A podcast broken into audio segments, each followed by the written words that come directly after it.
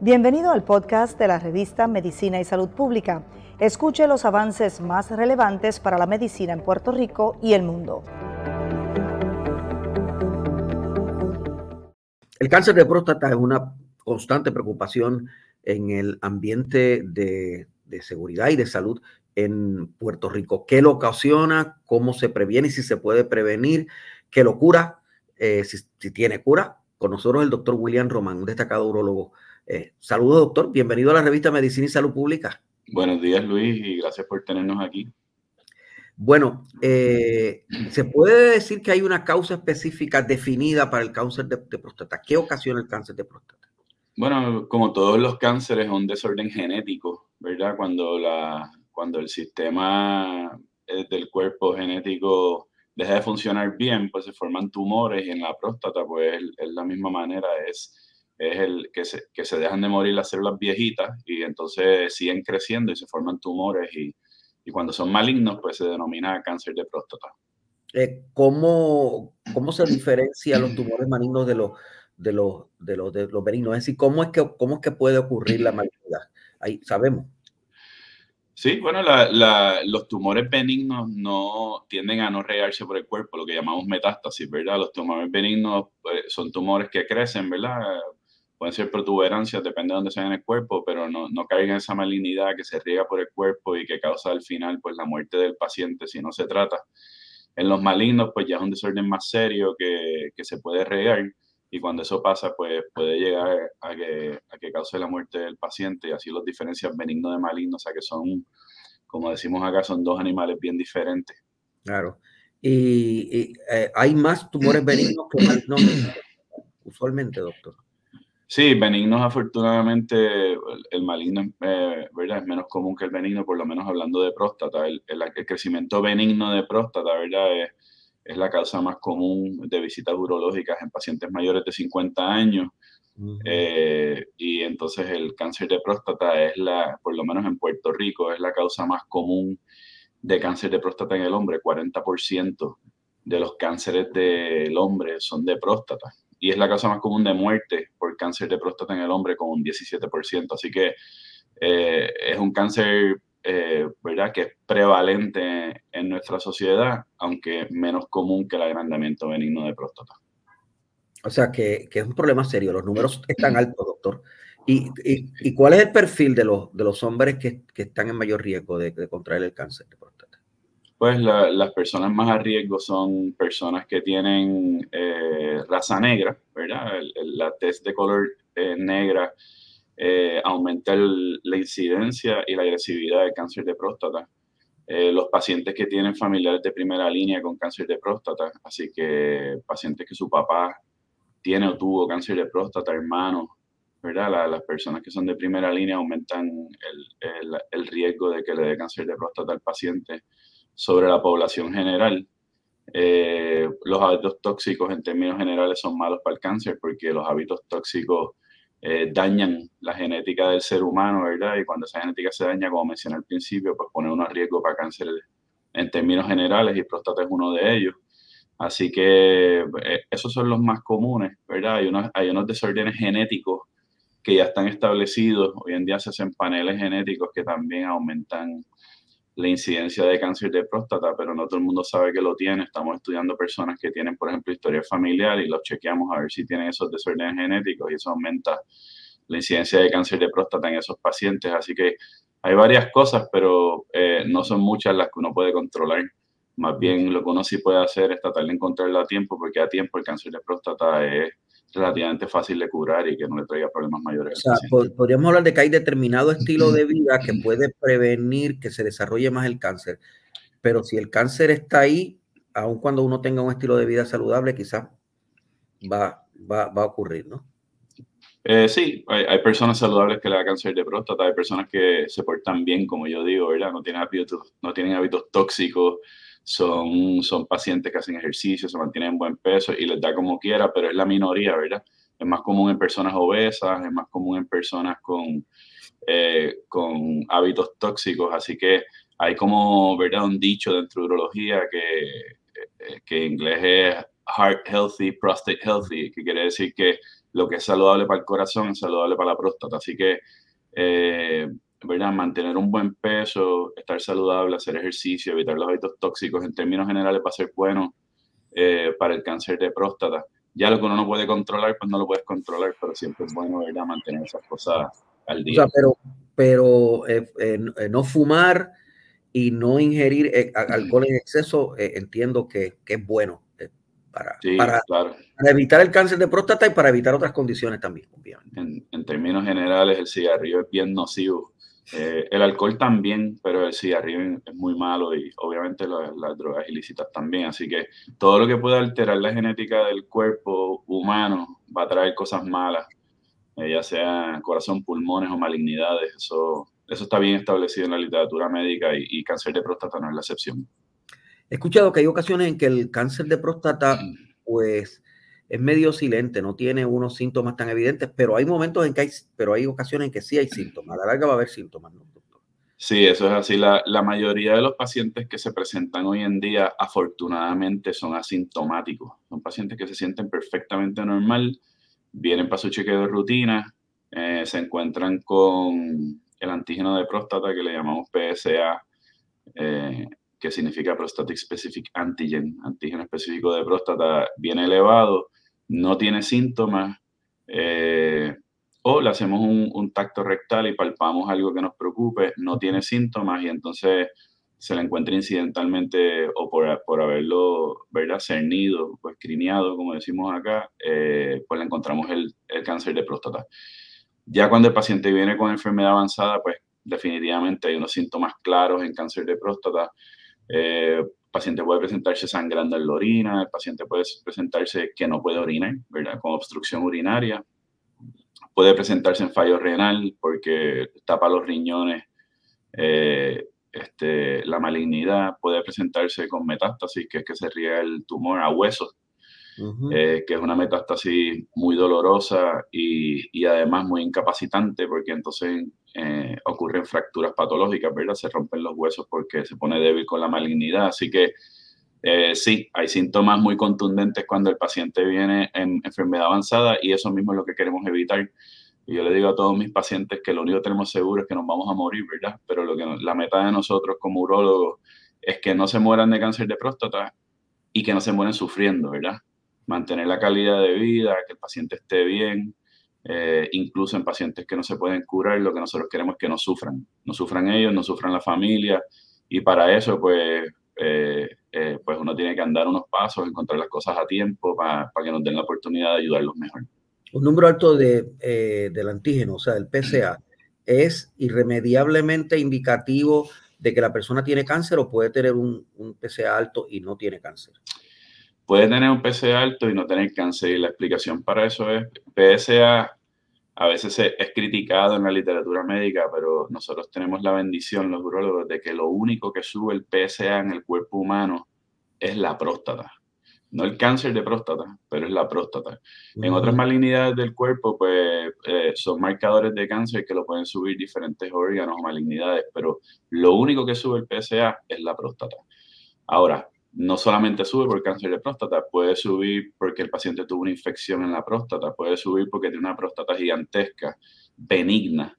Eh, así que hay otras causas que lo suben, no necesariamente es cáncer, pero sí sabemos que hay algo en la próstata pasando y por eso está subiendo, así que nos permite investigar más a fondo y entonces decidir si es maligno o es benigno. Y claro, ya después de que establecemos un diagnóstico que es maligno, pues podemos darle seguimiento al tumor con el PSA y, por ejemplo, para dar un ejemplo, si le sacamos la próstata y el PSA vuelve y sube, pues estamos seguros de que hay cáncer de próstata en algún lado, eh, porque es específico para la próstata. Así que es una tremenda herramienta si se utiliza correctamente.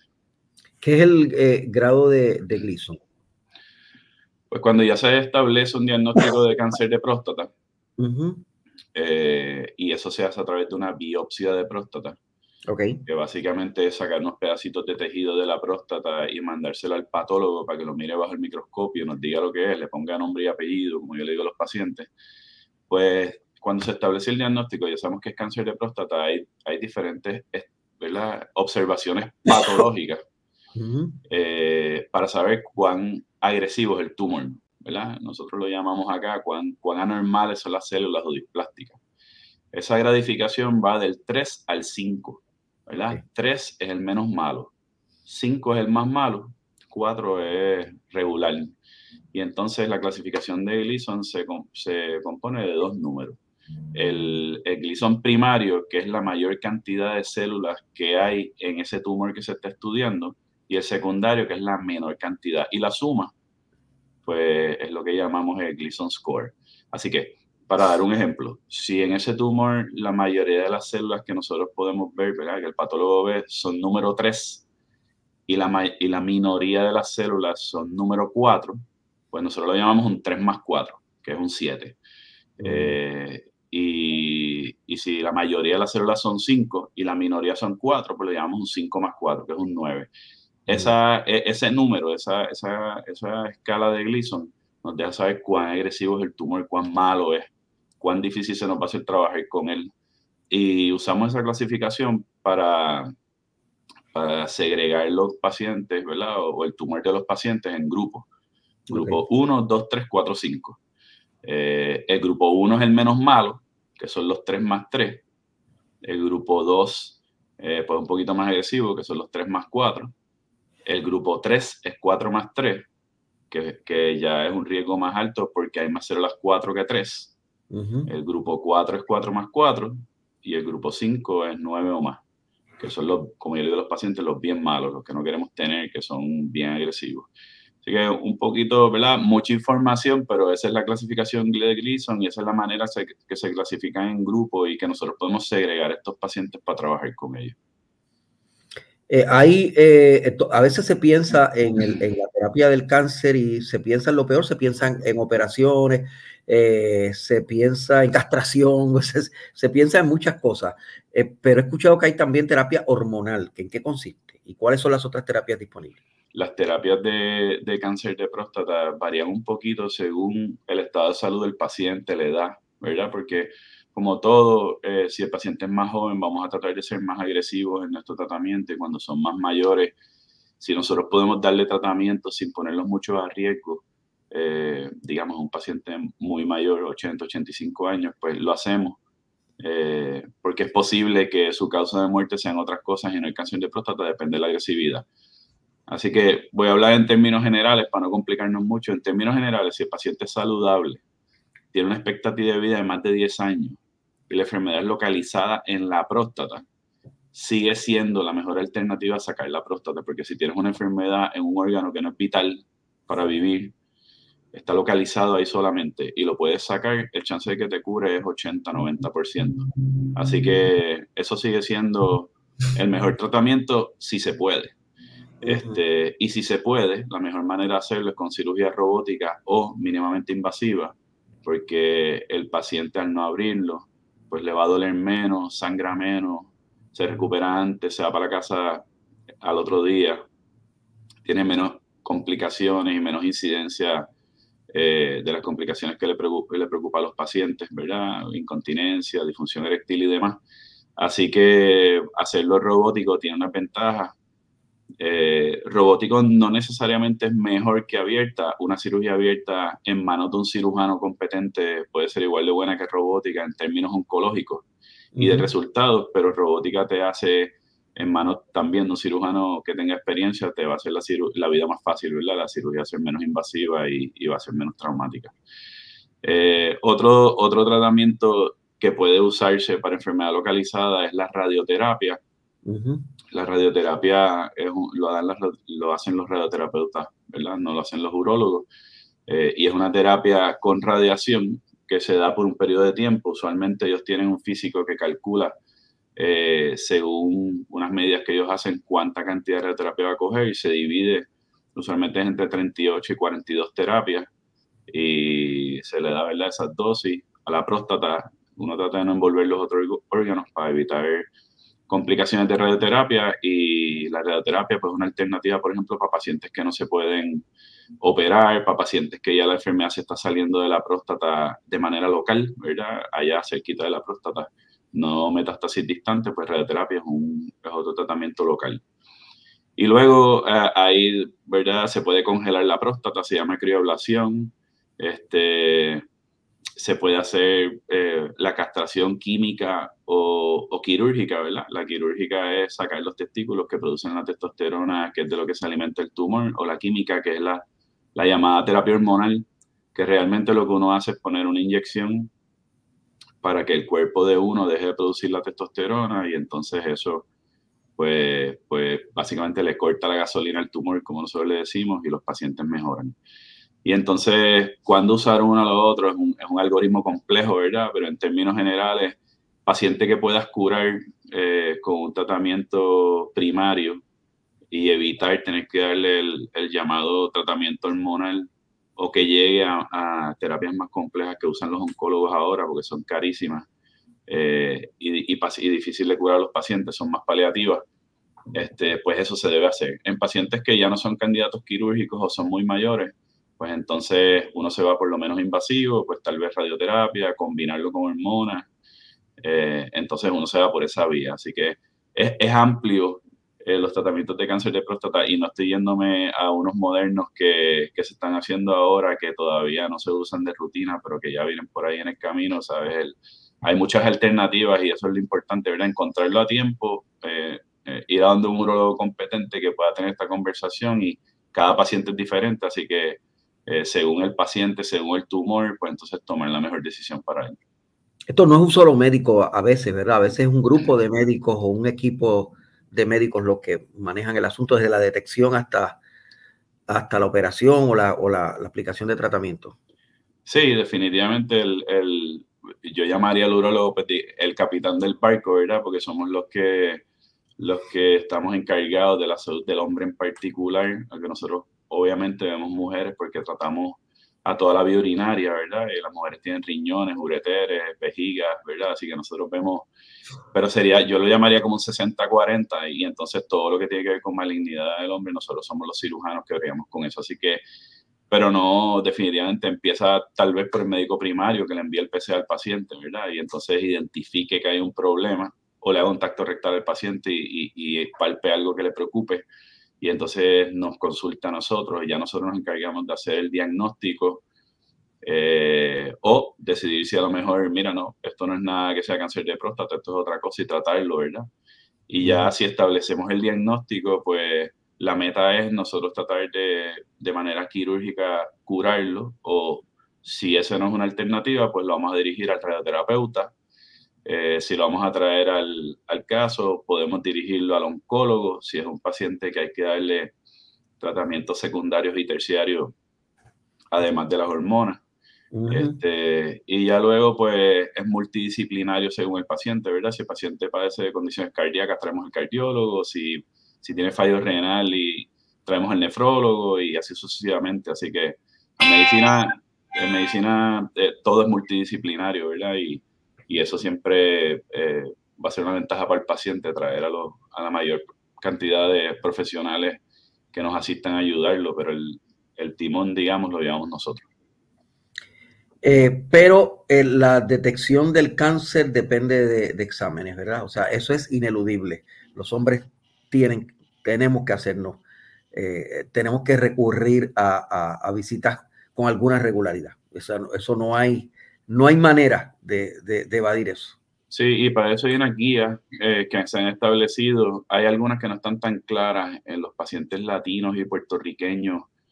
Eh, eh, no está tan claro y lo estamos estudiando mejor, pero la guía en términos generales es en, en, personas que sean de, de, raza blanca, blanca blanca, no nosotros que somos que somos mezclados, ¿verdad? Especialmente los latinos, pero raza blanca es 50 años o más eh, raza negra es 40 años o más, eh, y los latinos, pues estamos tratando de dilucidar dónde estamos entre esos dos. Nosotros eh, hemos estado viendo que en Puerto Rico, por ejemplo, los cánceres de próstata son bien comunes y bastante agresivos. No sabemos todavía por qué, lo estamos estudiando, pensamos que puede ser un factor genético por la cantidad de, raza negra que tenemos en, en nuestra mezcla eh, más negra que blanca a lo mejor, no sabemos si son factores epigenéticos, pero lo estamos estudiando, así que aquí en Puerto Rico, por lo menos por ahora, le decimos 40-45.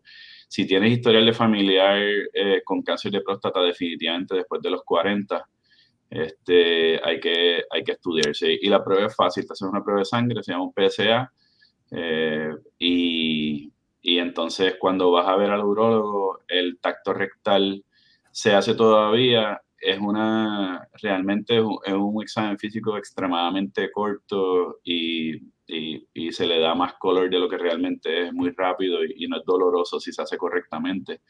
Y no hay que hacerlo acá rato, se hace una, en una evaluación inicial y después, según lo que salga, pues ya uno brinca a otros estudios más sofisticados que se utilizan ahora, como un MRI multiparamétrico si hace falta, un sonograma de próstata si hace falta, eh, o tal vez nada, si sale todo bien. Así que son dos pruebas sencillas, son fáciles de hacer. Hay la accesibilidad en Puerto Rico, es cuestión de, de, ir, chequearse, coger el problema a tiempo y a tiempo realmente solucionarlo es es bien viable y no morirse de cáncer de próstata es, bien posible. Estamos hablando de 80, 90%, es cuestión de cogerlo a tiempo.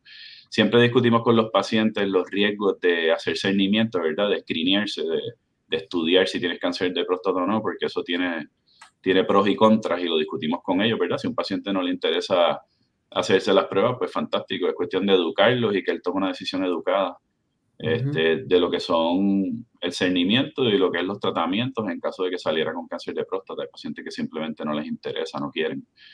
Pero la mayoría de los pacientes sí quieren y es cuestión de educarlos a hacerlo y es fácil.